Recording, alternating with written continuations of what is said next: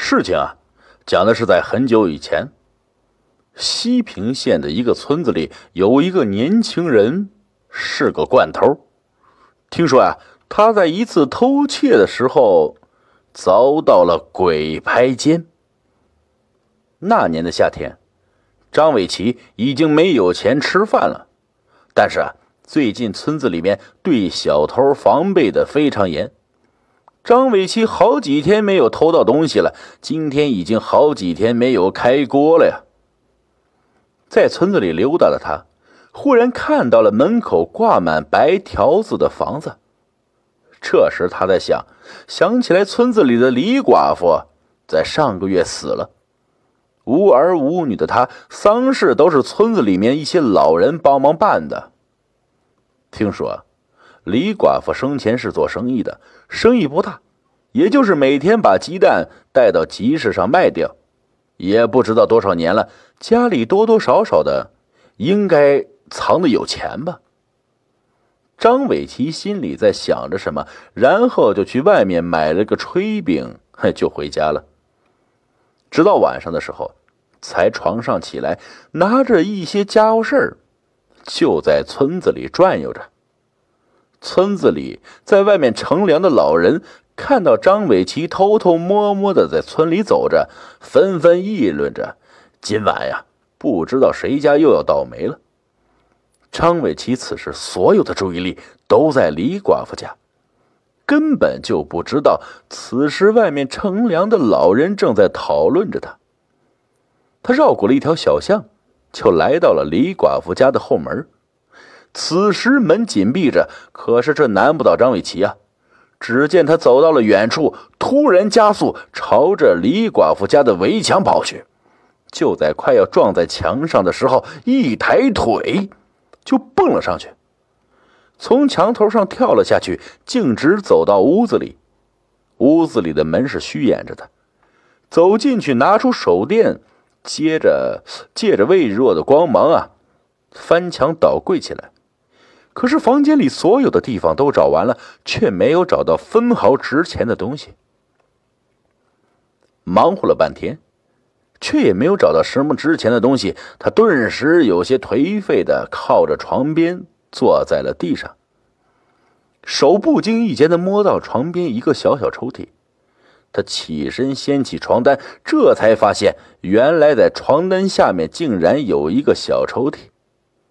要不是自己无意间摸到那个小抽屉，可能还发现不了这个神秘的暗格。他拉开抽屉后，发现里面竟然放着钱，满满的一抽屉竟然都是啊！当时张伟奇激动的伸手拿着一沓沓的红票票放在了床上，可是紧接着等到上面的钱财拿起来后，露出了下面的东西。那是一节节的人手纸，张伟奇吓了一跳，他拿着抽屉里面的钱就跑了出去。跑到门外的时候，转身朝着屋子里面看去，发现没有什么异样，然后才放下心来，坐在院子里仔细看着还有没有什么值钱的东西。他找了半天，只有那几只老母鸡呀。老母鸡就老母鸡吧，张伟奇想。呃，把老母鸡拿回家，还可以吃几顿。说着，他走到了鸡旁边，伸手抓着一只母鸡的翅膀，就拉了出来。就在这时，啪嗒，他感觉到自己肩膀被别人拍了一下。张伟奇以为是李寡妇家里来人了，也不敢动啊。啪嗒，再一次拍在了肩膀上。张伟奇慢慢的转身。身后却空空如也，怎么回事？张伟奇看到身后没有人，这心里有些忐忑呀。抓着一只母鸡就跑到了墙边，把母鸡扔到了外面后，便爬到了墙上跳了下去。当天晚上，张伟奇美美的吃了一顿丰盛的大餐啊，一边吃着鸡腿，一边看着床上的钱，刚才数了一下。竟然有一万多块钱，这可把张伟奇激动坏了。吃完饭后就抽出一张百元大钞啊，洗澡去了。可当他在浴池内脱了衣服后，却突然从门口的镜子里看到了自己肩膀上黑色的手掌印。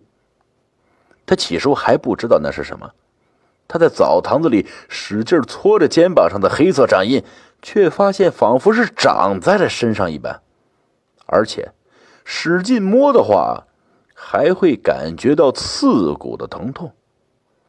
就这样，张伟奇忍受着疼痛待了一晚上，一大早就跑到了附近的医院呢。可是医院也没有检查出什么，只告诉他可能是色素沉淀啊，过一段时间就好了。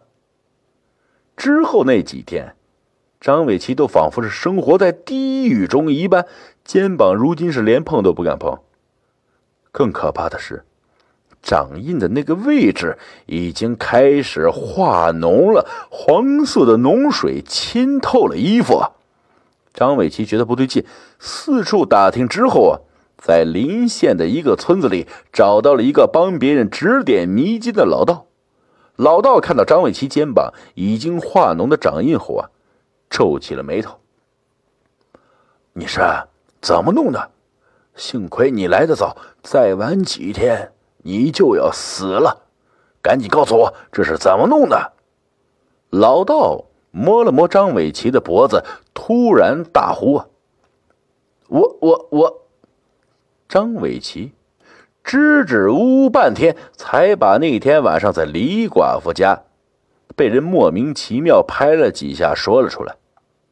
那位老道也是有本事的人，一下子就听出了其中的事情，但是。